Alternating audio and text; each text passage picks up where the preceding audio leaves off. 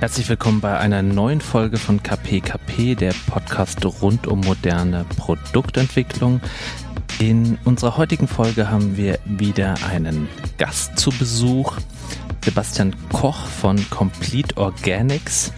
Complete Organics ist ein Food Startup aus München, das roh fermentiertes Biogemüse voll mit mikrobiotischem Leben für deine bewusste Ernährung herstellt und es in ganz schicke Gläser packt und in Bioläden deutschlandweit erhältlich ist. Wir kennen Sebastian schon seit vielen Jahren und haben mitbekommen, wie er sein Food Startup mit Freunden und Bekannten gegründet hat und reden mit ihm über die Herausforderungen in der Lebensmittelbranche, warum es auch ein Problem sein kann, wenn das Produkt zu gut ankommt und ähm, bekommen auch ein paar Schmankerl erzählt, was so passiert, wenn man in der Prototypphase eines Lebensmittelsprodukt ähm, experimentiert und da auch Dinge schief gehen.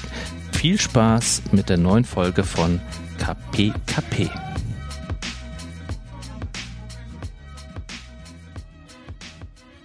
Was, die, was hast du heute gegessen? Eine sehr gute Frage. Leider noch kein fermentiertes Gemüse, obwohl ich bei meiner Mutter zu Hause jetzt hier über Weihnachten bin und die habe ich ja natürlich auch infiziert. Die fermentiert selbst. Oh. Ja, leider kauft sie eigentlich viel zu selten noch unsere Sachen, sondern hat den Kühlschrank vollstehen mit eigenen fermentierten Sachen. Aber das ist ja gut, weil äh, das genau das ist, was wir eigentlich auch fördern wollen, dass Leute sich mit dem Thema auseinandersetzen, dass sie lernen zu fermentieren. Dann werden sie auch merken, dass es sehr aufwendig ist, viel Zeit braucht und meine Mutter ist Rentnerin und es gibt, glaube ich, noch genügend andere Leute, die weniger Zeit haben und dann unsere Sachen kaufen können. Ich muss jetzt nochmal für mich auch ein bisschen blöd fragen und vielleicht auch für einige Hörer und Hörerinnen draußen. Fermentieren, was ist das nochmal? Ist das das mit dem äh, Sauerkraut, was dann gärt? Äh, oder ähm, wie funktioniert dieser Prozess in der Nahrungsmittelbranche?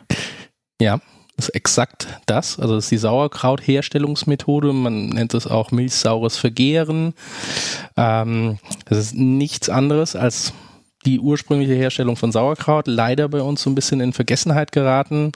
Wenn man unsere Großeltern fragt, dann kennen die das fast alle noch und hatten alle eigentlich noch einen eigenen Sauerkrauttopf irgendwie im Keller stehen und haben das selber gemacht. Das ist im Zuge der industrialisierten Lebensmittelherstellung so in den letzten, würde ich mal sagen, 50, 60 Jahren in Deutschland insbesondere fast komplett äh, in Vergessenheit geraten. So im Osteuropa und ähm, hat man das noch viel stärker, auch in der Türkei, weltweit überall, eigentlich in allen Ländern ähm, gibt es das noch. Ganz groß sind natürlich die Koreaner mit Kimchi. Äh, mhm. Da ist das wirklich noch so, da hat jede Hausfrau einen eigenen Kimchi-Topf in der Küche stehen und fermentiert permanent. Also ich finde ja schon Sauerkraut ganz geil, also mir schmeckt das ganz gut, hm, muss europäische Wurzeln. Aber ihr macht jetzt, euer Ziel ist mit Complete Organics quasi das noch leckerere Sauerkraut mhm. herzustellen und noch natürlich andere Ferma Fermentationsprodukte. Also, sorry, ich muss noch, man kann, kann man alles fermentieren? Vieles, nicht alles. Okay. Ähm, Blattsalate zum Beispiel gehen fast gar nicht. Okay. Ähm, gibt auch so Gemüse, Brokkoli zum Beispiel, was wir super gerne irgendwie mal hinbekommen würden, geht aber eigentlich nicht. Rosenkohl ist schwierig, obwohl ganz viele andere okay. Kohlsorten gehen. Alles, was weicher wird, ähm, wird dann auch schon schwieriger, aber es gibt eben sehr, sehr viele, außer dem okay. Weißkraut und dem Sauerkraut, was man auch noch machen kann. Okay. Sorry, ich, ich habe dir jetzt reingekrätscht. Was war deine Frage? Meine, meine, meine Annahme war ja, dass ihr das äh, noch leckerere Sauerkraut das Ziel ist eurer, eurer Unternehmung sozusagen. Ihr wollt, ähm, äh, nee, oder jetzt, was ist eure Vision oder eure Mission? Ja, grundsätzlich stellen wir ein Lebensmittel her und ich glaube, da sollte jeder mit der Vision und dem Ziel rangehen, was Leckeres zu machen. ähm, sonst hat man da von vornherein gar keine Chance. Vielleicht nochmal zu deiner Frage mit dem Sauerkraut. Wir sind auch, weil ich, was ich eingangs gesagt hatte, bewusst, weil es äh, durchaus in Deutschland ein sehr altbackenes Image hat, äh, schon auch rangegangen und haben gesagt, es kann doch nicht sein, dass es keiner mehr so richtig macht, wie man es früher gemacht hat. All, alles Sauerkraut, was es gibt, ist ja pasteurisiert. Das ist das äh, große Differenzierungskriterium, wie wir uns von allen anderen unterscheiden. Also wir erhitzen das nicht mehr. Und halten es somit sehr gesund, weil bei der Fermentation entstehen gesunde Bakterienkulturen, Milchsäurebakterien, die probiotisch äh, enorm gut für den Darm und das Verdauungssystem ähm, wirken. Und die lassen wir am Leben ganz bewusst. Das heißt, wir sagen auch, unsere Fermente sind nicht pasteurisiert, sie sind roh und lebendig. Und das macht sie sehr gesund. Äh, zu dem Sauerkraut, wir wollen das Thema, das sieht man vielleicht auch, wenn man sich so mal unsere Seite anschaut, ähm, ein bisschen moderner und neuer positionieren auch, ähm, so dass wir nicht irgendwie die nächste Sauerkrautklitsche mit angekrautem Image sind, sondern vielleicht ein bisschen was moderneres, jüngeres, aber durchaus auch so ein Markenbild schaffen wollen und glaube, das funktioniert auch sehr gut, was altersübergreifend funktioniert. Das heißt, ihr habt Sauerkraut zwar auch im Programm, aber nenn doch mal, was es sonst so an, sag ich mal, moderneren Versionen von Fermentiertem da gibt. Genau. Also wir haben ein, eine eigene Sauerkrautkreation, die heißt bei uns das Kraut mit Cranberries. Das ist eine Rotkohl-Weißkohl-Mischung, wird dann schön pink mit Cranberries dabei. Wir haben Karotten mit Ingwer, wir haben rote Beete mit Meerrettich und Goji-Beeren, wir haben Blumenkohl mit Kurkuma und Kreuzkümmel und dann haben wir zwei Kimchi-Sorten. Das ist einmal mit Chinakohl und einmal mit Rettich. Okay. Die sind dann so ein bisschen schärfer, asiatisch, mit Knoblauch, Ingwer, sehr stark und intensiv im Geschmack, aber funktionieren super gut. Okay. Die Ingwer-Karotten habe ich schon mal probiert äh, und das neue Kimchi auch. Beides. Oh beides sehr geil. Und das sage ich jetzt nicht, weil äh, der Gast da ist, sondern es ist wirklich sehr, sehr lecker. Und ähm, ich habe auch ein paar Leute kosten lassen, die da äh, ein bisschen skeptisch waren, aber auch die waren positiv überrascht, wie gut es schmeckt. Wie, wie lange macht ihr das jetzt? Wir machen das jetzt seit ähm, gut zwei Jahren, okay. sind aber eigentlich so wirklich in den Markt gestartet erst Anfang 2018, also wir sind jetzt übrigens in der Weihnachtszeit, deswegen für alle Hörer, die sich gewundert haben, warum der Typ bei seiner Mama übernachtet. ich bin zu Gast hier in alle meiner Gründer übernachten ja, bei ihrer genau. Mama in der Garage. Ja, genau. ähm, genau, so richtig in den Markt sind wir eben Anfang dieses Jahres gegangen, jetzt seit einem Jahr dabei, dass wir gesagt haben, äh, nach einer sehr erfolgreichen MVP-Testphase im letzten Jahr, wo wir, wo wir ganz bewusst uns ein halbes Jahr rausgenommen haben, einfach mal nur in vier, fünf Läden in, in München und sogar auch in einem hier in Darmstadt zu stehen, diese Produkte zu testen, eben zu gucken, kann man den Preis dafür verlangen, haben die Leute da überhaupt Bock drauf, schmeckt es den Leuten? Und da haben wir ein super Feedback bekommen und haben dann eben Anfang diesen Jahres gesagt, okay, wir gehen da ins, in die Vollen und ähm, legen los und sind dann auch so über Großhändler gestartet, und haben uns jetzt, glaube ich, ganz ordentlich ausgebreitet in Deutschland, Österreich, Schweiz und Holland schon. Da juckt mich gerade schon im Produktentwicklungsprozess, wenn ich das Wort MVP höre, wie das im Food-Bereich funktioniert. Also ähm, wir haben ja schon ein paar Mal im Podcast erzählt, dass man natürlich so einen, seinen, seinen Prototypen baut, der natürlich äh, den, den einen Nutzen schon bringt äh, und äh, funktioniert und die, und die Menschen äh, glücklich macht, die Zielgruppe glücklich macht. Wie funktioniert ein MVP im Food-Bereich? Was muss man dafür tun? Also welche Schritte sind dafür notwendig? Mhm. Also ich glaube, im Food-Bereich ist es ganz naheliegend, dass man MVP äh, kreieren muss. Ja, das ist so das, was fast alle erstmal machen, egal was man jetzt hat, ob man ein Getränk macht, ob man eine Soße, eine Suppe oder ein Müsli, wie auch immer macht ähm, fängt man ja mit einer Rezeptur an mhm. und gibt die mal seinen Freunden, Bekannten zu, äh, zum Probieren, holt sich Feedback ein, testet da so ein bisschen rum. Genauso haben wir das auch gemacht. Ja, also uns im ersten zu Hause Schritt erstmal oder oder zu Hause genau weitestgehend zu Hause. Das war so der erste Schritt, dass wir gesagt haben, okay, wir überlegen uns, haben uns natürlich in dem, was ich auch schon gesagt habe, äh, auch gleich äh, Marketing, strategische Aspekte überlegt, dass wir gesagt haben, wir wollen natürlich spannende, junge, moderne Sorten auch haben. Der eine oder andere hat vielleicht in dem, was ich gerade erzählt habe, auch also den bekannte Superfoods entdeckt, ne, die wir zu ähm, den Fermenten zusetzen, um das ganze Thema halt einfach ähm, spannend zu machen, so für die heutige Zeit. Das waren so Aspekte, die wir hatten. Ähm, okay, aber MVPs habe ich auch äh, im Food-Bereich habe ich auch schon zu Hause getestet. Sehr ja. erfolglos, erfolglos meistens, wenn ich was ja. gekocht habe. Ja. wie, wie sieht der nächste Schritt aus, wenn man wenn man das zu Hause genau. verlässt? Halt, genau, dann dann geht man weiter, dann hat man sich so ein bisschen festgelegt. Ähm, wir hatten zum Beispiel auch die Idee, dass wir schöne verschiedene Farben haben wollen, weil es ja später dann mal ganz wichtig ist, im Kühlregal, im Lebensmittelregal auffällig zu sein. Ja, okay. Und also da waren schon viele Aspekte, die wir dabei hatten. und haben dann losgelegt. Dann haben wir irgendwann gesagt, so, die Sorten sind jetzt cool und jetzt müssen wir das mal ein bisschen testen. Funktioniert das auch in der größeren Herstellung? Und dann haben wir losgelegt und irgendwie unsere ersten jeweils 100 Kilo Gemüse äh, beim Großhändler gekauft, haben uns so ein bisschen größere Fermentationswannen gekauft, über die ich heute lache. Ähm, damals waren sie aber für uns groß, so 20 Liter Gastronomwannen und sind äh, zu einem Freund in den Keller quasi gegangen und ja, dann wurde der Produktentwicklungsprozess ziemlich wild dann teilweise auch. Da habe ich auch viele Stories dazu. Äh, vielleicht ähm, drei mal rausgepickt. Also erstmal ganz klassisch kommen dann solche Sachen hinten raus noch. Wir hatten anfangs Sorten mit Sesam, mit Sellerie, bis uns irgendwann mal jemand gesagt hat, euch ist schon bewusst, dass das alles ähm, Allergene sind und die so auch äh, ausgezeichnet werden müssen. Und wenn ihr Allergene verarbeitet, muss auf jeder anderen Sorte auch draufstehen, kann Spuren von Sesam und Sellerie mhm. oder Sellerie enthalten. Jetzt sind unsere Produkte ja super clean und so wollen wir sie auch erhalten. Deswegen haben wir gesagt, okay, schmeißen wir die zwei Sorten mal wieder raus okay. oder bauen die um. Ähm, das, das so eine, eine, eine Sache, die in dem Prozess passiert ist. Andere Sachen waren dann eben, dass wir dann plötzlich gemerkt haben, gewisse Dinge werden dann in einer größeren Fermentationsproduktion irgendwie dann auch zu Problemen. Das sind uns dann mal diese Wannen dann übergelaufen, weil das einen, einen sehr vehementen Druck erzeugt in dieser Fermentationsphase. Blubbert das nicht auch? Oder, ja, ja, das, das genau. Ja. Es gärt, es blubbert, es lebt. Ja, und dann hatten wir halt diese, diese, diese Wannen ähm, relativ reichlich bei dem Kumpel im Keller stehen und der ist Fotograf und ähm, hat oben drüber sein Fotostudio und dann haben wir die ganze Woche eingeschnibbelt und sind dann wieder gegangen, waren am Wochenende froh, dass das da in den Fässern ist. Und dann rief der montags morgens an, ähm, völlig außer sich und hat gemeint, Jungs, tut mir so leid, ja, aber ihr müsst das sofort hier aus dem Keller holen. Irgendwie riecht das durch irgendwelche Elektroschächte hoch in mein Fotostudio. Ich habe Kunden da die ganze Woche.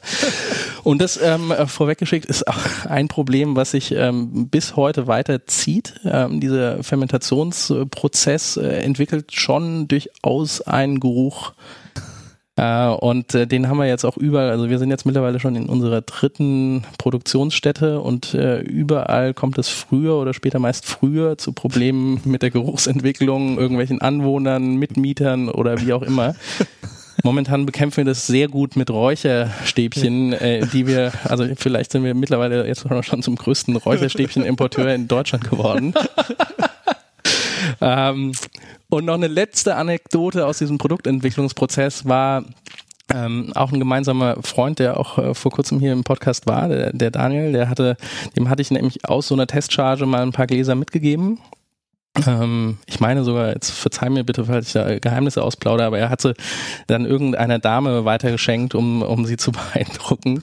Jedenfalls ähm, war, rief er mich dann irgendwann mal morgens an und hat mir mitgeteilt, dass diese Gläser äh, ihm mitgeteilt wurde, dass dieses Mädel ihm gesagt hat, die leben im, in ihrem Kühlschrank und bitzeln und äh, laufen über. Und da war ich gerade auf dem Weg ins Büro und im Büro hatten wir in Kisten diese Testcharge gestapelt, ähm, also Pappkartons. Und dann wurde ich schon durch den Anruf so ein bisschen nervös und bin dann natürlich direkt ins Büro hinten in den Raum und habe das aufgemacht und dann sind übers Wochenende werden die Kisten übereinander gestapelt, sind die tatsächlich alle übergegärt und ausgelaufen und die, die Pappkartons und es lag einfach, die sind in, in sich zusammengesackt und dieser ganze Raum war voll und dann stehst du halt da morgens irgendwie und machst erstmal zwei Stunden, räumst du diesen Raum auf und denkst dir, scheiße, wir kriegen dieses Produkt niemals hin, weil das ist tatsächlich da die größte Challenge, das Packaging. Ja, also dieses, okay. ähm, wenn man es nicht pasteurisiert, die einzige Möglichkeit wäre, das zu erhitzen, damit tötet man die Bakterien ab und dann ist Zappe. Die, die, wollt ihr haben, weil die gut für den Darm sind, ganz genau Darm, so. Und so weiter. Ganz genau so, ja. Ja, das ist der Punkt. Deswegen macht's auch sonst niemand, wirklich niemand außer uns in Deutschland momentan. Und dann, ja, dann denkt man sich so halt so, scheiße, ja, es macht halt niemand, weil es vielleicht nicht geht. Ja, aber habt ihr jetzt, also das ist ja ein wirklich guter Punkt, weil ich mich auch gefragt ja. habe, äh, hier Lean Canvas, was ist der unfaire Vorteil? Was könnt ihr, was ein anderer ja. nicht morgen kopieren könnte? Und ihr habt eine coole Brand aufgebaut und, und äh, all das. Ähm, aber habt ihr jetzt irgendwelche Geheimtricks, die, die quasi wirklich so vielleicht nicht so offensichtlich für jemanden wären, der auch versucht da reinzugehen, weil also es gibt keine Ahnung Hilkona und tausend irgendwie, mhm. mir fallen keinen, dir, du kennst wahrscheinlich mehr Markennamen von irgendwie Sauerkraut und sonst ja. was. Was hindert die dran, das zu machen? Wollen die sich diesen Hassel einfach nicht geben? Mildesser, Kühne, Hengstenberg, ja, okay, also das sind äh, Riesenkonzerne.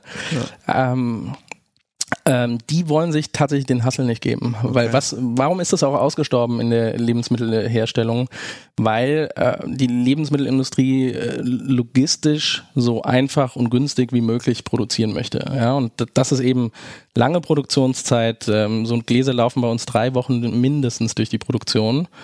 Ja. Ähm, und danach eben Kühlkette, äh, relativ kompliziert. Ähm, kleine Risiken bleiben immer noch offen. Es ist ein Naturprodukt.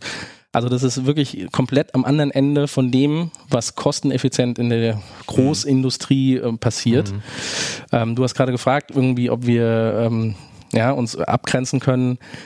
Ich werde auch ab und zu mal gefragt, ob wir die Methode irgendwie vielleicht ja. patentieren lassen können. Dann sage ich, ich könnte mir vorstellen, in Deutschland wird es schwierig, hin, äh, irgendwo hinzugehen und zu sagen, wir wollen uns Sauerkraut patentieren lassen. ja? Das ist, das ist okay. ganz weit weg von irgendwie Rocket Science. Ja. Aber man könnte vielleicht eine Verpackung sich patentieren lassen, oder? Ja. Also wenn ihr irgendwas schafft, irgendwie so ein ganz, also was, Du hast vorhin gesagt, das Packaging ist eine Herausforderung. Was zeichnet jetzt euer Packaging oder was habt ihr mit eurem Packaging jetzt gelöst oder wie habt ihr das Problem gelöst? Naja, also es ist, wir haben viel, viel, sehr viel getestet. Man kann natürlich viel an der Rezeptur drehen. Ähm, mhm. Salz spielt eine Rolle beim Fermentieren, Salzgehalt, Temperaturen, bei denen man fermentiert, die Größe und der Druck ähm, der Behältnisse. Also wie so ein wirklich ein Labor eigentlich. Ja, ja, ja absolut, absolut. Also wir, ich glaube, wir sind in unserem Team auch sehr gut aufgestellt. Also wir sind äh, zu dritt. Äh, Max ist äh, Werber und ähm, hat ähm, schon viele Marken ähm, gemacht und, und, und auch betreut und begleitet und hat natürlich auch hier die Marke gemacht. Ko Boris ist Koch und der hatte eigentlich die Uridee. Ähm, der kommt so ein bisschen aus der Sternegastronomie, hat ein Riesenfabel für die asiatische Küche und hat sich irgendwann mal in den Kopf gesetzt, er will unbedingt fermentieren und ähm, war dann maßgeblich in der, in der Sortenentwicklung auch mit drin. Ich bin der klassische BWLer. Und jetzt habe ich gerade so ein bisschen den Faden verloren. Was war die Frage eigentlich nochmal? Ja, das mit der Packung. Ah ja, genau. Ähm, an welchem Punkt ihr da gelangt seid mit eurer Verpackung und ob sie dann vielleicht auch irgendwann patentierbar ist. Also wenn ihr sagt, das große Problem genau. ist Verpackung, Logistik. Also momentan ist es so, dass wir eine sehr standardisierte Verpackung nutzen. Wir haben, wie gesagt, nur sehr, sehr lange rum experimentiert. Wie viel Lake füllen wir danach noch mit ein? Äh, wie lange fermentieren wir eben, dass dieses Zeug, wenn wir es einfüllen, so halbwegs Ruhe gibt und nicht mehr, nicht mehr so wild ist. Ja, und ähm, letztlich muss ich sagen, und ich bin da auch relativ entspannt, ähm, dass es ganz, ganz wenige, glaube ich, uns nachmachen werden. Man braucht am Ende mega viel Ausdauer, ähm, mega viel Kraft, auch irgendwie so äh, Situationen, wie wir sie zuhauf jetzt hatten in den letzten zwei Jahren, durch, durchzustehen. Ich glaube, ganz viele hätten da schon viel früher irgendwie eingesteckt. Und am Ende sage ich immer so, was uns dahin jetzt gebracht hat, ist, dass wir verrückt genug waren, äh, tatsächlich verrückt genug waren zu sagen, es kann doch nicht sein, man muss es irgendwie hinkriegen, dass es geht. Ja, es geht, es geht nicht, dass es nicht geht. Und wir sind garantiert mit der Verpackung zu deiner Frage noch, noch lang nicht am Ende. Also da mhm. haben wir uns sehr, sehr viel Gedanken gemacht. Da sind natürlich irgendwelche Ventile, wären von Vorteil.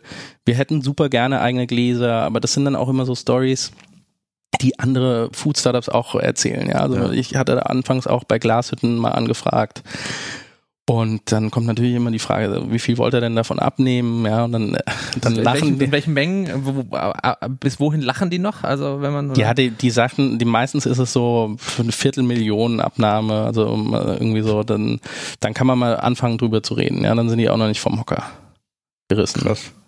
Ja, eine ja. Viertelmillionen Gläser. Ja. Ihr habt jetzt verschiedene Gläser, ich glaube auch noch für den Saft, gell? Ihr habt mhm. auch noch einen Saft. Das heißt zwei mhm. Glasarten. Drei, drei, ähm, drei sogar. Ne? Drei ja. sogar? Okay, das muss man auch erstmal loswerden, ja? Absolut, absolut. Also ich kenne da auch andere Food-Startups, die haben das tatsächlich dann sogar gemacht. Also es gibt ein, ein sehr großes äh, und sehr bekanntes, mit vielleicht sogar das erfolgreichste, die machen Smoothies, also True Foods zum Beispiel. Mhm. Ähm, die haben tatsächlich wohl gleich am Anfang, die haben nämlich eigene Flaschen kreiert, um ein Alleinstellungsmerkmal zu haben und darauf auch ein Patent.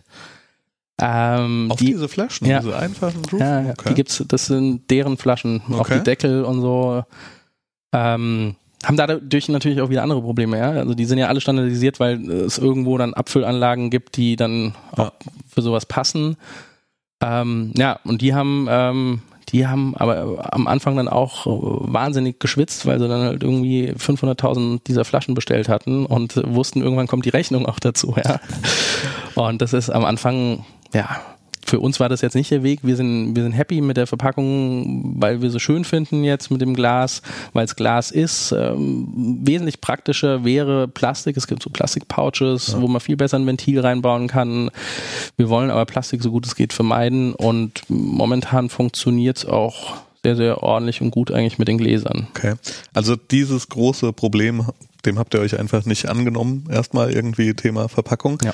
Ähm, als vollkommener Laie in Lebensmittelsachen. Ich weiß nur, wenn man heute in einem Kindergarten irgendwie Brötchen verteilen möchte, muss man eine Gesundheitsbelehrung besuchen und irgendwelche Zertifikate vorweisen. Mhm.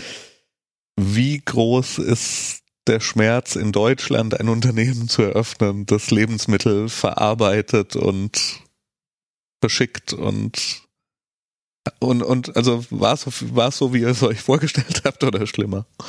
Nee, erstaunlicherweise ist der Schmerz äh, extrem gering. Echt? Ja, okay. fast schon erschreckenderweise, muss man sagen. Okay. Ähm, man stellt sich das ja auch so vor, dann gibt es vielleicht irgendwie so eine Behörde oder man geht ja. dann irgendwann mit seinen Prototyp-Gläsern dahin und stellt es dann da ab und dann werden die im Labor untersucht und es wird alles erfragt, wie man das hergestellt hat. Das ja. ist nicht der Fall, sondern okay. ähm, im Grunde genommen kann da sind wir bis heute, also das war ein Riesenthema für uns auch ja. am Anfang im Rahmen der Produktentwicklung, so in unserer Startphase, diese ganze rechtliche Seite, was muss auf Etiketten drauf, was dürfen wir, wie müssen wir es machen, was dürfen wir nicht. Ja. Ähm, bei uns ist es halt, das ist nochmal ein ganz anderes Thema, so Health Claims, also Gesundheitsversprechen, ähm, die sehr restriktiv ähm, reguliert sind.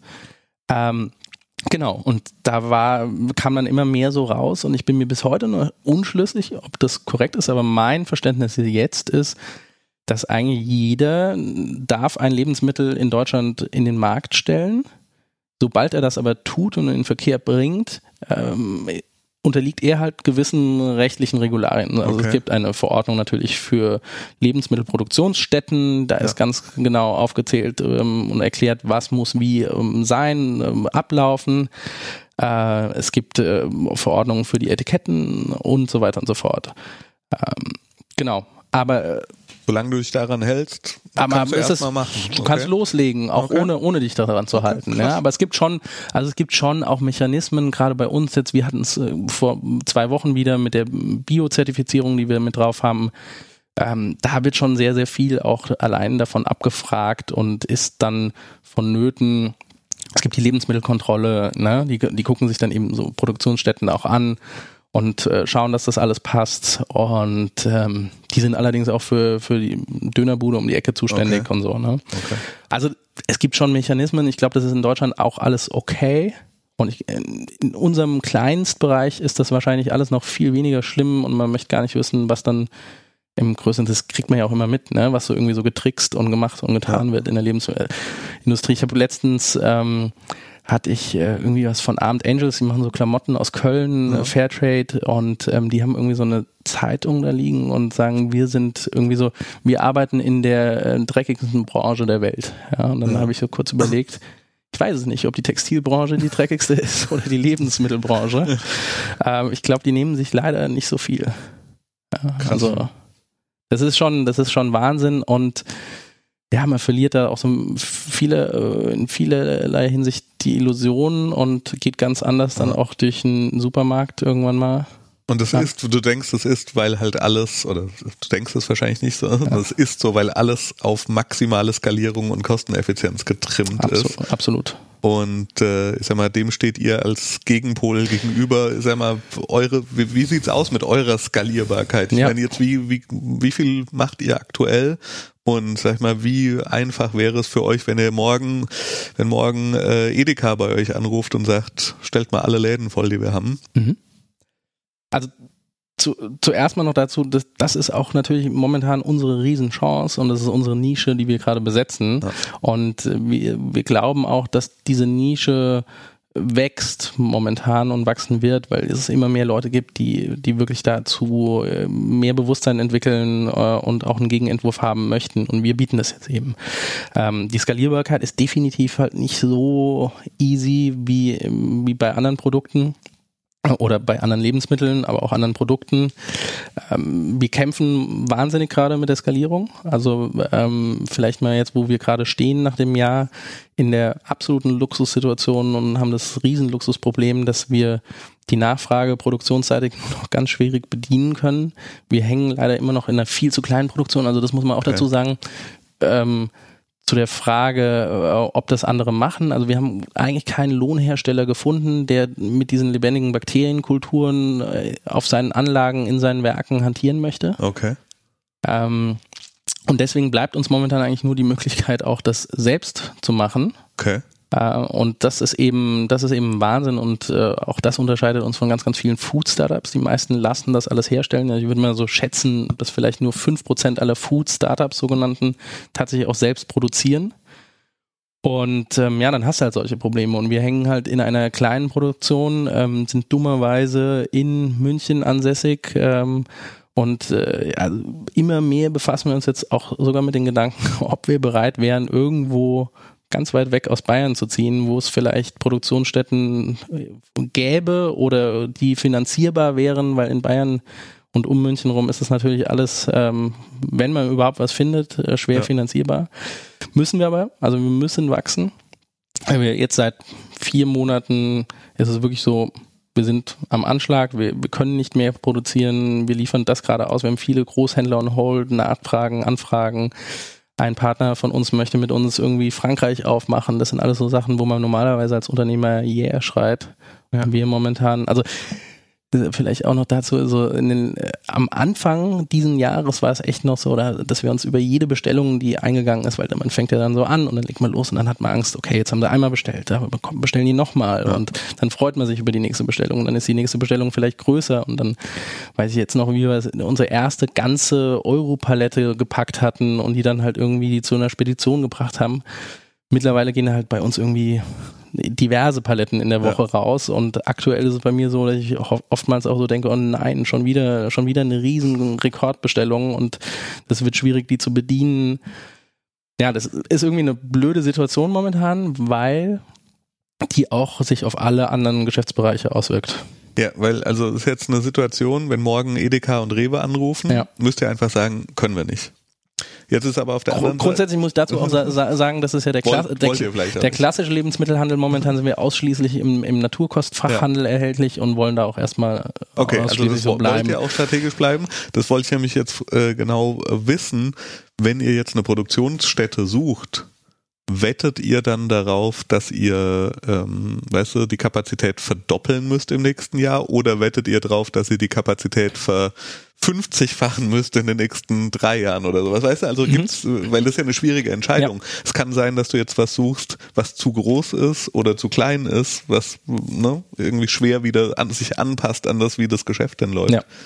Abs absolut. Also wir suchen momentan, wir sind auch sehr konkret an was dran, hoffen, dass das klappt. Da gibt es noch so ein paar Fragen zu klären. Ähm, dort würden wir schlagartig unsere Kapazität wahrscheinlich vervierfachen. Ja, das wäre auch mal nötig äh, für fürs nächste Jahr und dann könnten wir wieder anfangen, uns Gedanken darüber zu machen, okay. wo wir auch Bock wieder drauf hätten, Vertrieb zu machen, Marketing zu machen. Also das sind so Sachen, ja. die wir komplett eingestellt haben, weil uns bringt gerade ein weiterer Laden oder Großhändler nichts. Uns bringt es auch äh, leider wenig momentan. Äh, trotzdem, ja, trotzdem freut's uns, wenn, wenn neue Leute unsere Sachen kaufen. Ja.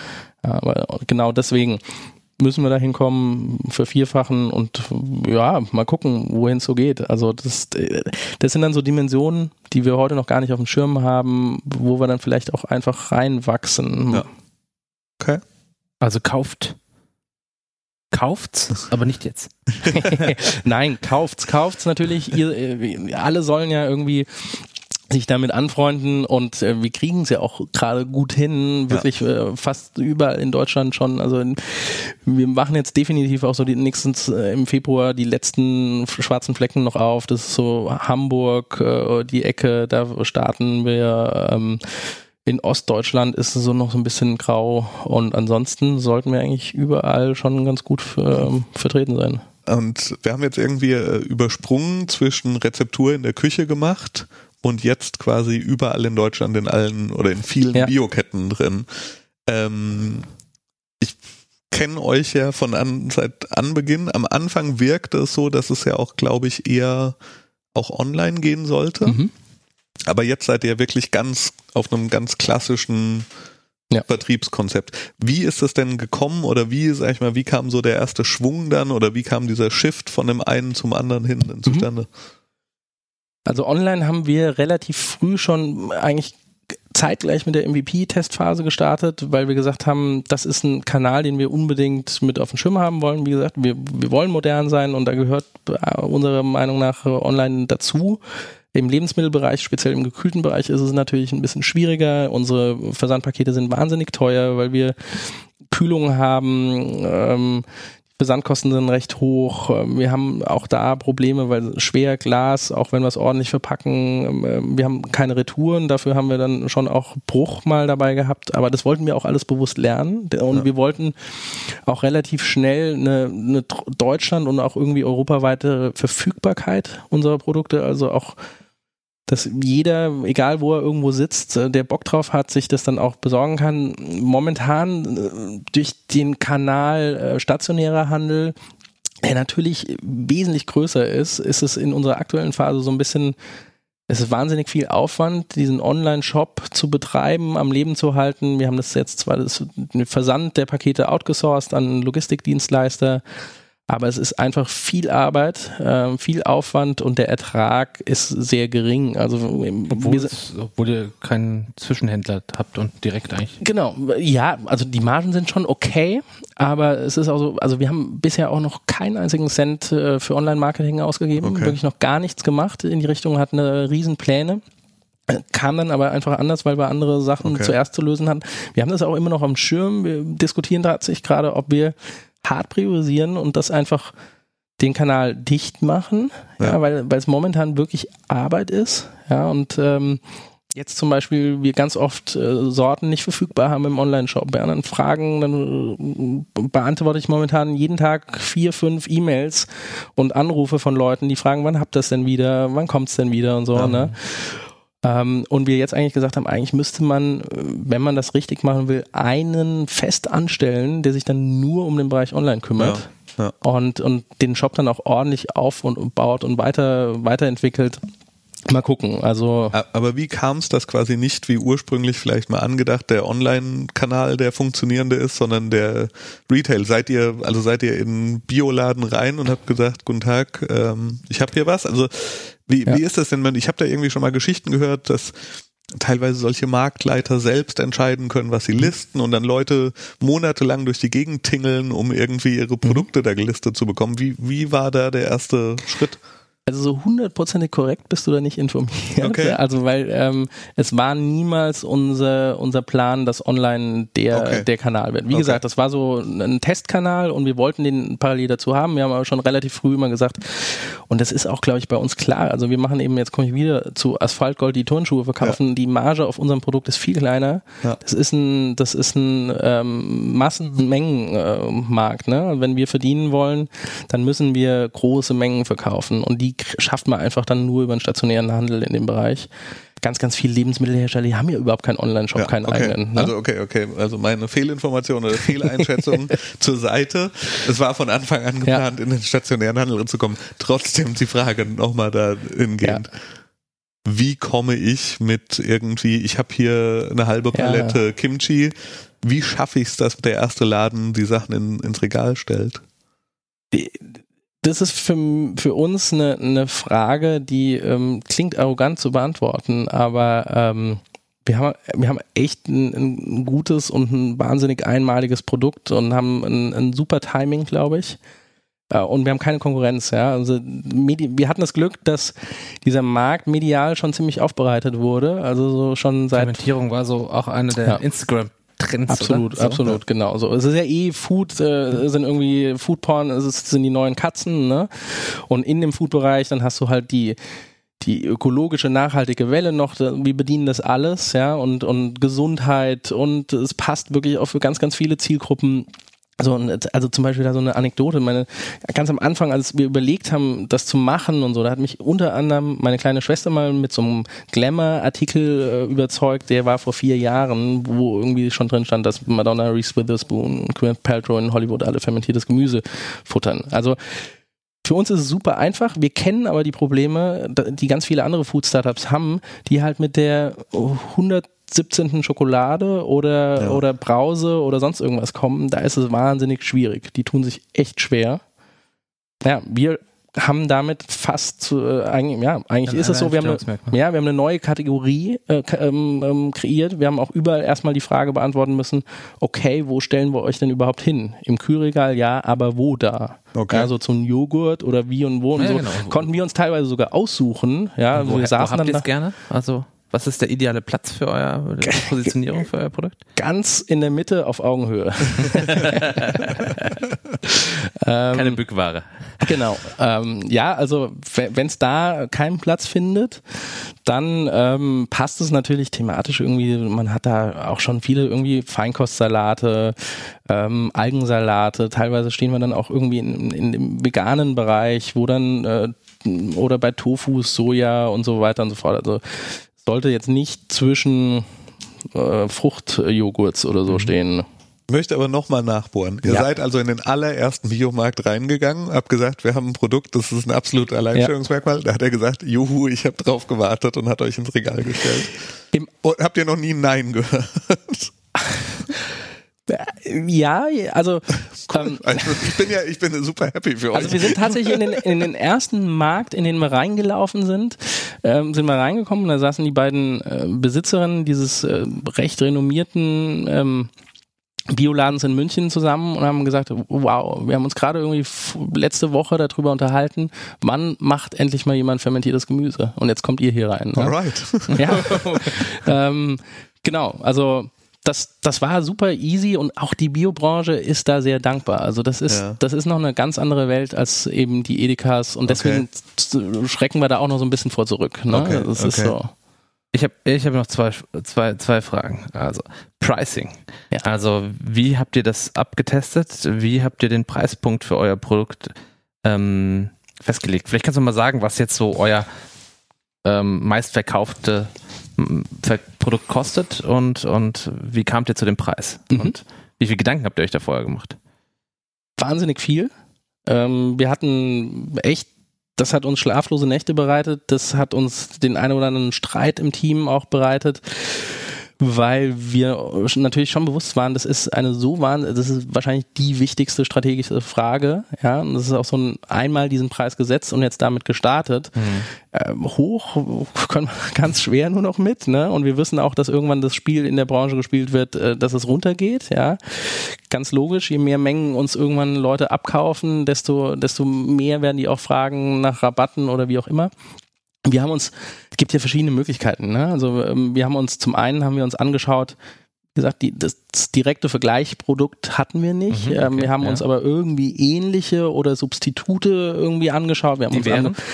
Klar, wir haben uns ähm, im Bio-Segment haben wir uns äh, Sauergemüse, was pasteurisiert war, also nicht im Kühlregal stand, aber angeschaut, was kostet sowas, was kosten irgendwelche Feinkostsalate, wo wir dann irgendwie so ein bisschen uns nebendran se äh, sehen. Ähm, ja, und haben uns so ein bisschen den Preis genähert. Natürlich haben wir uns auch aus einer Vollkostenrechnung, äh, damals halt wussten wir ja auch noch nicht so richtig, was werden die Herstellkosten sein, wie viel Personal haben wir da drauf. Ähm, aus heutiger Sicht haben wir uns da, glaube ich, ganz gut genähert, um zu sagen, wir müssen natürlich irgendwie gucken, dass wir das kostendeckend produzieren können. Und ähm, ja, und dann als drittes haben wir natürlich viele Kundenbefragungen gemacht in der MVP-Phase. Also wir haben tatsächlich, was wir ursprünglich mal machen wollten, mit verschiedenen Preisen auch zu testen, das haben wir nicht gemacht. Okay. Warum Aber wir, wie bitte? Warum nicht? Einfach vielleicht dann aus, nicht aus Faulheit, aber weil uns die Zeit dazu auch wieder gefehlt mhm. hat, das macht es auch sehr kompliziert dann und wir relativ schnell gemerkt haben in Gesprächen mit Kunden am POS, dass ähm, ganz viele wirklich gesagt haben, das empfinden sie als einen sehr fairen Preis. Okay, und das heißt, ihr habt den Preis gesagt. Also ihr mhm. habt dann gesagt, Ingwer-Karotten, die Ingwer-Karotten, Sie haben Leute haben ja. das probiert, ja. dann haben sie gefragt, was kostet das? 5,89 Euro übrigens. 5,89 Euro. Und wie war dann die, so die durchschnittliche Reaktion oder der, der Impuls? Haben sie gezuckt? Haben sie gelächelt? Haben sie Nee, okay. ich war damals auch äh, noch, noch kein wirklicher Stammkunde im, im Biomarkt. Ähm, und äh, da muss man schon mal sagen, Leute, die nicht so oft im Biomarkt sind, da, da fällt es einem wirklich an der Kasse teilweise äh, aus, dem, aus dem Gesicht, ne? wenn, wenn man da auf die Kasse guckt und hat irgendwie seinen, seinen Warenkorb und äh, der ist irgendwie dann auf einmal doppelt so hoch, wie was man sonst beim Rewe einkauft oder so. Mhm.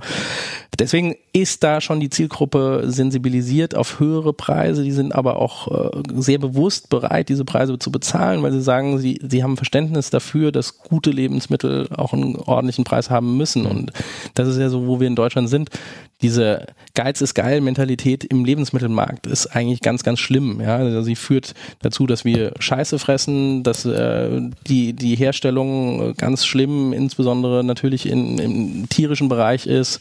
Aber da habt ihr wahrscheinlich eigentlich den, den schlimmsten Markt euch weltweit ausgesucht, oder? Die Deutschen geben mit irgendwie vier Prozent ihres äh, Budgets für Lebensmittel aus. Ja. Ich weiß nicht, Hunde und Autos kriegen mehr vom monatlichen Einkommen. Ja. Äh, das Motorenöl ist besser ja. als das Olivenöl. Ähm. Im Übrigen, ähm, vielleicht dann äh, kurze Anmerkung dazu, tatsächlich so absurd es auch klingt, wir witzeln immer mal wieder drüber, aber wir schließen es nicht aus, dass wir in zwei, drei Jahren vielleicht auch fermentiertes Gemüse als Hundefutter anbieten. Ernsthaft. ja, weil auch denen, auch denen tut das, wird das saugut tun und ähm, ja. Das, das ist was unser neues Format stand jetzt. Ja, also, hat Casper vorgemacht, äh, die ihre Matratzen ja auch als Hundematratzen jetzt. Also, aber Preispunktstrategie war also vor Ort am Point of Sale, am Verkaufsstand mit der Zielgruppe. Äh, und wenn man ja. wenn man wenn man genau, wenn man so die drei Punkte, die wir befolgt haben aus BWLer Sicht, ist so irgendwie so ein comparable Pricing Modell, ne, dass wir wie gesagt haben versucht zu vergleichen, ähm, dann das eine Vollkostenrechnung zu machen und zu gucken, äh, wie schaffen wir es dann kostendeckend äh, auf lange Sicht dieses Produkt auch äh, rauszubringen und dann einfach über Kundenbefragungen das nochmal zu validieren. Ja, ah, sehr schön. Und da bist du nämlich schon fast beim zweiten Thema, was ich nämlich noch vor, voranfragen wollte, als das Wort Plan fiel. Ähm, und äh, da leite ich gern über zum Thema Businessplan. Mhm. Habt ihr einen geschrieben und das, was jetzt, also damals drin stand, wie alt ist er? Und das, was sich bis dahin entwickelt hat, wie gut war die Wetterprognose? Oder ähm, also was ist deine Erfahrung jetzt damit? Mhm. Hast du ihn gerne geschrieben und oder für wen hast du ihn geschrieben und hat er dir geholfen oder anderen eher? Also ganz am Anfang ähm, in unserer allerersten Startphase, da waren die anderen auch noch ähm, mit äh, Fest Fulltime-Jobs in anderen Bereichen noch unterwegs ähm, war ich so der Erste, der damals aus einer Agentur, aus einem ganz anderen Business rausgegangen ist und dieses äh, Geschäftsmodell aufgebaut hat. Dann habe ich einen Gründerzuschuss beantragt. Eine super Sache für jeden, der sich selbstständig machen will. Da braucht man einen Businessplan auch, den man beim Arbeitsamt einreichen muss. Ich glaube, der ist niemals gelesen worden. Ähm, er ist mir aber ähm, gestattet worden und so konnte ich da so ein bisschen Kohle nebenbei noch bekommen. Äh, dann haben wir irgendwann einen wesentlich akribischeren ähm, und fundierteren geschrieben. Ähm, für eben dieses erste wirkliche Geschäftsjahr 2018. Den haben wir sehr ambitioniert geschrieben und dann nach einem Katastrophenmonat ähm, April, also gut, das war, der, das war der dritte Monat oder der zweite Monat im Endeffekt, den wir überhaupt im Markt waren. Uns hat sich im Nachhinein ähm, rausgestellt, dass die ganze Branche, da war irgendwie gingen die Umsätze um fünf Prozent zurück. Das hat bei uns so am Anfang mit damals nur zwei oder drei Großhandelspartnern komplett durchgeschlagen, so dass da war wirklich so ein Monat, da blieben einfach die Bestellungen aus. Ne? Und dann sitzt du, hängst du so da und wir wollten eigentlich, keine Ahnung, irgendwie da 10.000 Euro oder 15.000 schon machen Umsatz und äh, am Ende waren es irgendwie vier. und das sind dann so Momente, wo man dann Panik bekommt, scheiße, es funktioniert alles doch nicht und eben die MVP-Phase hat uns äh, irgendwo hingeleitet, wo uns, das ist ja immer die große Sorge. Dann haben wir den Businessplan nochmal korrigiert, angepasst und haben gesagt, nee, weitermachen. Und der Businessplan, den wir dann im Mai äh, gemacht haben, äh, der ist wirklich äh, ziemlich genau jetzt auch so eingetroffen ja. und äh, so gelaufen und äh, wir sind super zufrieden mit dem jetzigen Stand und im ersten Geschäftsjahr. Und wie gesagt, also, sobald wir irgendwo eine neue Produktionsstätte haben, glaube ich, können wir nächstes Jahr auch dann nochmal ein bisschen andere Dimensionen angreifen. Das heißt, für euch ist aber so, in dem Business ist eigentlich die einzige Metrik, die du hast, Bestellungen und wie viele Märkte und wie viele, also ihr habt sonst nichts, was jetzt irgendwie im Online-Bereich geht, Ihr, ihr, wisst nicht, wer der Endkunde ist, ihr wisst nicht, wie euer Customer Lifetime Value ist oder, oder habt ihr da doch mehr? Ja, also ein Customer Lifetime Value ist wirklich noch äh, sehr früh, na, nachdem ja. wir ja noch nicht mal ein volles Jahr irgendwie so im Markt sind. Wir haben, klar, wir haben, wir haben KPIs für unseren Businessplan. Drei Stück im Endeffekt sind die, die wirklich entscheidend. Das eine ist die Herstellkosten für so ein Glas. Ja, ja. Da, da ist der Einkauf mit drin. Das ist auch bei uns nochmal ein Wahnsinns. Da können wir nochmal eine eigene Folge füllen mit dem Gemüseeinkauf. Ähm, und eben die Herstellkosten, das, also KPI 1, KPI 2 ist irgendwie so die Anzahl der Outlets und Läden, in denen wir mhm. stehen. Mhm. Ähm, das ist dann ein Vertriebsthema. 248 hatte ich auf der Website. Nee, das ist auch das bedingt unserem äh, hohen Pensum. Diese Liste haben wir seit mehreren Monaten nicht mehr aktualisiert. Also okay. Also momentan sind wir, glaube ich, in weit über 400, okay. eher knapp 500 Läden, vielleicht sogar schon so, eben in diesen vier Ländern. Und ähm, genau, äh, und der dritte, die dritte KPI ist dann die Drehung in diesen einzelnen Märkten. Und das ja. ist dann tatsächlich ein Marketing-Thema auch. Ja, also so, so ein bisschen Vertriebs- und Marketing-Thema. Was macht man am Point of Sale? Ja. Wie, wie sehr bringt man die Kunden dahin? Wie sehr fixt man die Kunden an? Ähm, ja, genau. Das sind eigentlich so die drei Komponenten, die, glaube ich, unser Geschäftsmodell maßgeblich beeinflussen. Klingt auf jeden Fall nach einem Plan halt, ja. Also wirklich, und der auch äh, durchexerziert wird und auch angepasst wird. Und ja, ja, ja, also äh, das ist ja ganz klar. Also ein Businessplan, der, ich glaube, weiß es nicht, ob es irgendwelche Businesspläne gibt, die funktionieren. Es gibt ja auch die Leute, die ich auch nicht äh, komplett äh, irgendwie als verrückt äh, bezeichnen, die sagen, sie haben überhaupt keine, auch irgendwelche Investoren, die sagen, sie haben gar keinen Bock, Businesspläne zu sehen, ne? sondern sie wollen halt die Leute sehen, das Team, was dahinter steht, das Produkt, ein Gefühl fürs Produkt gewinnt man relativ schnell und diese, äh, dann sind das eben Leute, die auch erfahren sind, die sagen, so ein Businessplan, der wird eh alle zwei, drei Monate angepasst, ne? Und auch, naja, wir werden wahrscheinlich noch die ein oder andere Anpassung vornehmen, aber natürlich ist es wichtig, irgendwie einen Plan zu haben und ähm, man muss ja auch so ein paar Sachen, Entscheidungen treffen, die dann auf so einem Plan basieren, wie zum Beispiel Leute, die man einstellt und holt und Maschinen, die man sich kauft äh, und so weiter und so fort. Cool. Wie geht's weiter? Naja, also wir, wir hoffen, dass wir diese neue Produktionsstätte bekommen. Ähm, für mich wäre es im nächsten Jahr, ich bin ja selber so ein großer Frankreich-Fan auch, wäre es äh, ein Riesentraum, irgendwie unseren ersten Laden in Paris mal besuchen zu gehen. Ähm, ja. Französische Küche. Ja. Genau. Wie reagiert okay. sie auf fermentierte Genau, Produkte? genau. Die Haute Cuisine und wir kommen dazu. Ähm, ja, dann auch so, auch wieder durch dann hoffentlich eine Skalierbarkeit. Äh, diese neue Produktionsstätte wäre übrigens auch ein wunderschöner Ort. Das ist ein, das ist ein Hofgut mit angeschlossener Biogärtnerei, mit äh, direktem Blick auf die Alpen. Also schöner kann es nicht werden. Ich sage immer so, Vielleicht können wir dann uns auch bewerben für ein, für ein Setting für einen Rosamunde Pilcher-Film irgendwie. ähm, das ist ein, ein, super schöner Ort. Das wäre klasse, wenn wir das schaffen und, und dort dann mal ordentlich äh, Ruhe finden, skalieren können, uns dann auch wieder mit so Themen, die uns ja Spaß machen würden, Marketing zu machen, mit Influencern vielleicht mal zusammenzuarbeiten, irgendwelche Kampagnen zu machen, um auch so dann mal zu schauen, was passiert eigentlich, wenn man irgendwie was macht. Momentan ist es wirklich ja, wieder die Luxussituation. Wir stellen dieses Produkt dahin, allein gelassen und ja. irgendwie funktioniert's. Ne? Und reagiert. Okay. Ja, genau. Ach Christian, ich sehe schon die zwei Wochen Fermentationsreise ans Hofgut. und Basti. Ja. Meditation und, wir, und Fermentation. Wir machen den ganzen Tag Kraut. ja. und, ich, ich sehe ein neues Geschäftsmodell, ja. wirklich. Ne? So ein Retreat, bisschen meditieren, bisschen fermentieren. Wir, wir, merken, weil ihr auch gerade gerade Zielgruppen angesprochen habt, äh, unter anderem funktionieren wir auch sehr gut oder mögen alle Yogis unsere, unsere Produkte auch sehr, ja. Also deswegen haben wir natürlich da auch schon Fermentations- und Yoga-Retreat-Wochenenden uns ihr seid, ausgedacht. Ihr seid uns weit voraus, ich sehe es schon. Koreanische Hapkido-Community werdet ja. ihr auch äh, mit, mit dem neuen Kimchi ja, überzeugen können. Klar. Also das, das also, schon. Wir wünschen auf jeden Fall alles Gute für die Zukunft von Complete Organics. CompleteOrganics.de. Genau. Okay. Zusammengeschrieben und ähm, nicht, nicht mehr auf Facebook, nicht mehr auf Instagram, weil Social Media Na doch, da sind wir auch. Nein, da sind wir auch. ja.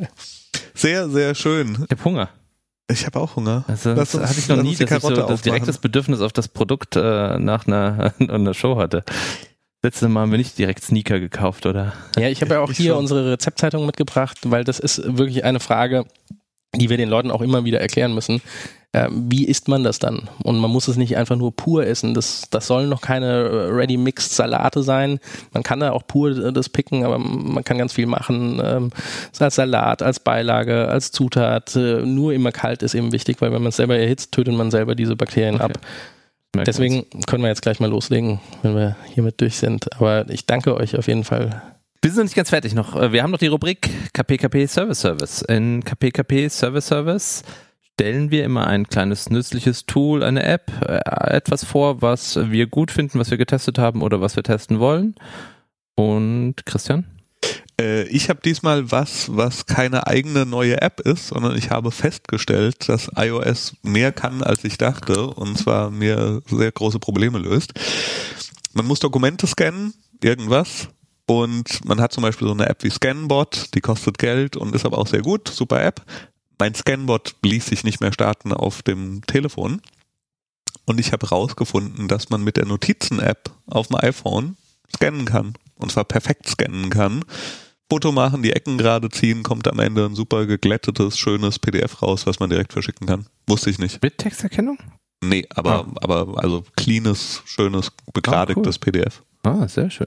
Einfach iOS äh, Notizen-App öffnen, unten auf dieses Plus und dann geht's los. Basti, hast du ein, ein, ein Tipp, ein Tool, was du gerne benutzt oder häufig hast in deinem, sag ich mal, Unternehmenskontext?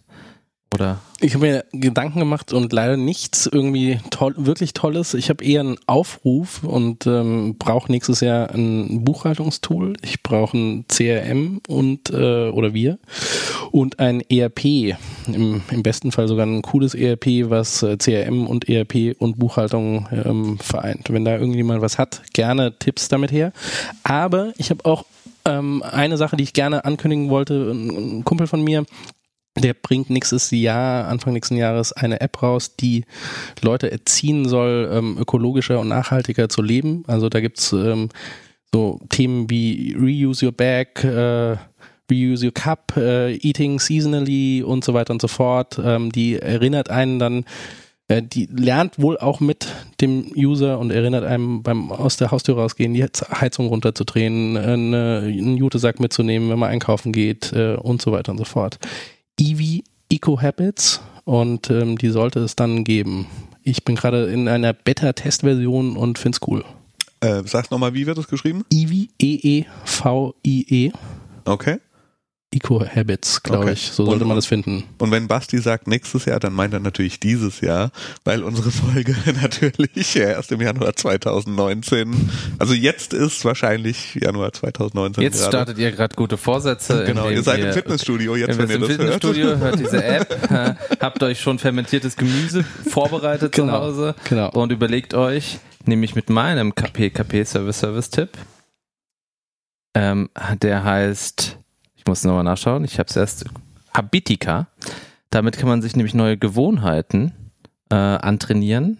Und ähm, ich bin über Marina Weißband auf Facebook äh, darauf aufmerksam geworden. Das war die ehemalige Piraten, ja, ja, ja. Äh, ähm, weiß gar nicht, äh, Parteivorsitzende oder sowas. Ja. Ähm, aber sie hatte ganz davon geschwärmt.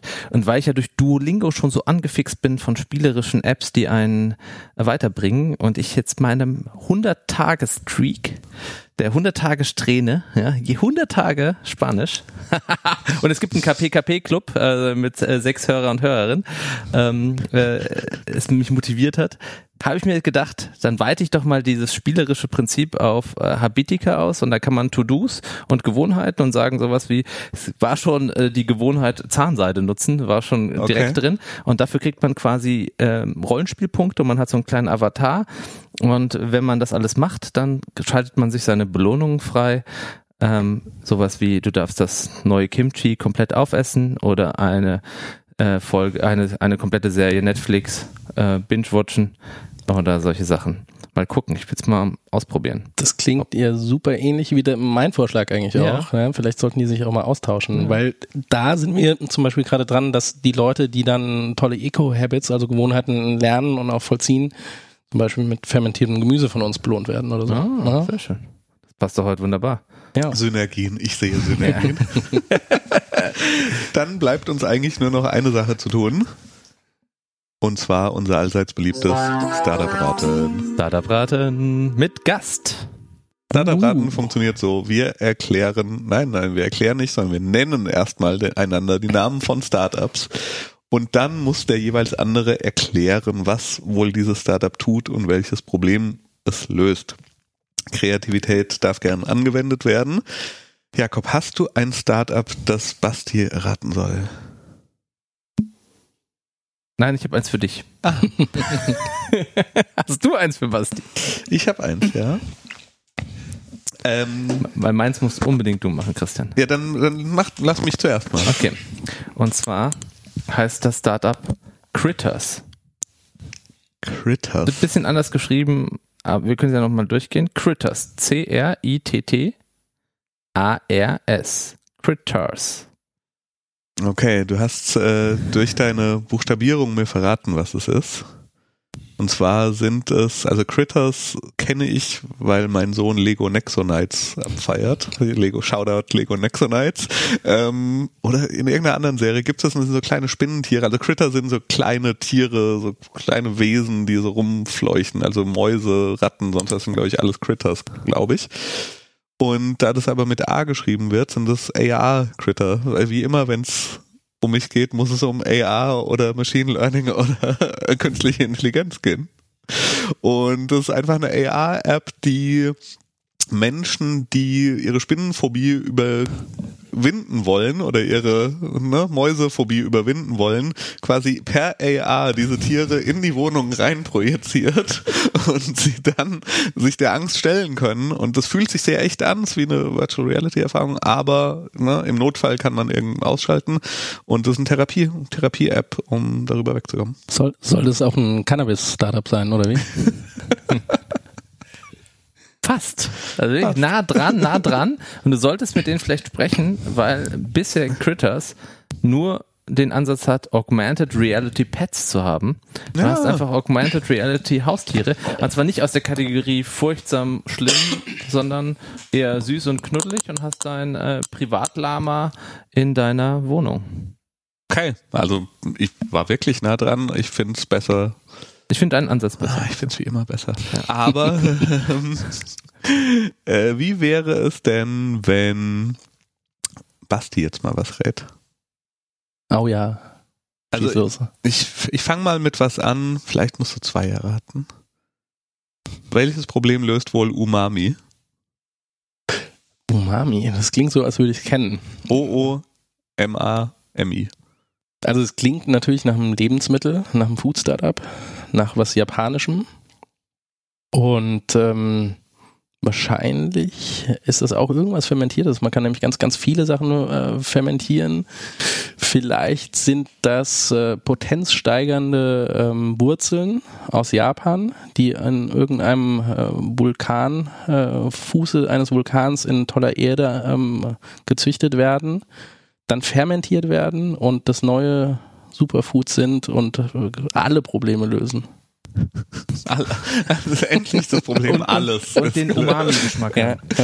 Ähm, tatsächlich ist es ein Food-Startup, ja. aber nicht so nah dran.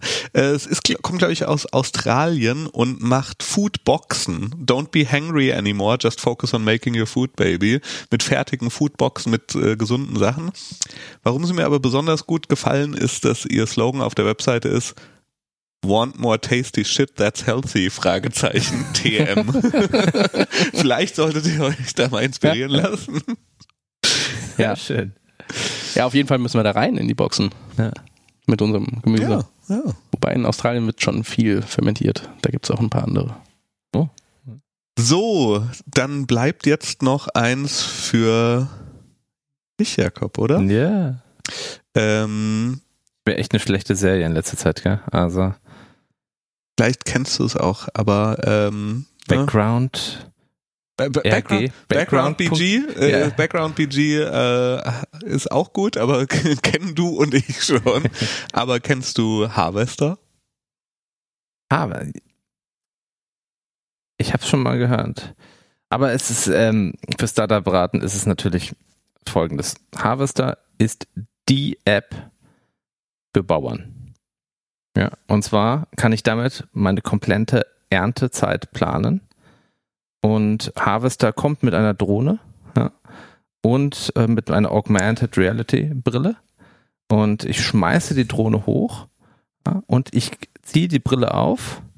Und dann kann ich, das ist nämlich für Retrobauern, mit meiner alten Sense ganz entspannt halt, ja, sauber das Feld ernten. Mit einer virtuellen Sense, die dann. Nee, mit einer echten Sense, aber es wird mir halt gezeigt, Okay. also so, wo ich lang muss und Ah, wie okay, ich wie ich verstehe. halten muss Ja, und wie okay. viel ich noch zu tun habe, weil Ja. wenn ich davor stehe, also Ja. vor so zwei Meter großen Pflanzen, die da gewachsen sind, ja, dann sehe ich ja nichts halt, ja. Und- Und die Drohne sagt mir immer wieder, pass auf, da kommt gleich irgendwie was oder läuft ein Kind durchs Feld. Achtung, jetzt nicht Sensemann spielen. Okay. Wenn es das nicht ist, dann musst du das Startup auf jeden Fall machen. Ja, ja. Es ist es auch nicht. Es ist es nie. Es ist es nie. Harvester.io mit fehlendem E, wie sonst geschrieben. Äh, build user-centric products for real, manage user feedback, prioritize features and communicate on your roadmap. Es ist ein Tool für Product Manager, um User Feedback zu harvesten. Ich fand deine Idee auch besser. Ähm, lass uns das bauen. Ja, das äh, war Startup-Raten. Äh, Vielleicht äh, sagen wir noch zwei, drei Worte für unser neues Format, das euch zwischendurch äh, überrascht hat. Ähm, Stand jetzt, Christian. Äh, Genau, wenn ihr eine Folge zurückskippt, dann findet ihr ein Format, das nicht unter KPKP läuft, sondern Stand jetzt. Ähm, es ist ein Experiment, was wir machen wollen und Basti, eigentlich bist du so halb in Stand jetzt, halb in KPKP gelandet, weil Stand jetzt ist eigentlich die Idee, dass wir frühphasige Startups begleiten und eben nicht nur eine Folge machen, sondern alle paar Monate ein kleines äh, Check-in machen mit denen, was denn so passiert ist. Und die erste Folge haben wir gemacht mit Michael Zierlein von Lateback, der App, die beim RMV anteilsmäßige Erstattungen bei 10 Minuten und mehr Verspätungen verspricht. Und Cliffhanger, ich weiß, dass es da sehr interessante News im Frühjahr bei der nächsten Stand jetzt mit Oh ja. Lateback geben wird.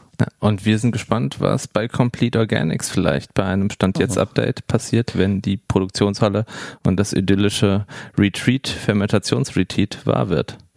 Ich habe es ja eingangs off-air schon gesagt, dass man sich hier bei euch wohlfühlt und deswegen komme ich auch jederzeit gerne wieder und berichte, was so passiert. Sehr, sehr schön. Bis dahin hört uns auf iTunes, auf Apple Podcasts, auf Spotify. Empfehlt den Podcast jedem, den ihr kennt. Abonniert unseren Newsletter, folgt uns auf allen Kanälen, die es gibt. Und ich sag Tschüss.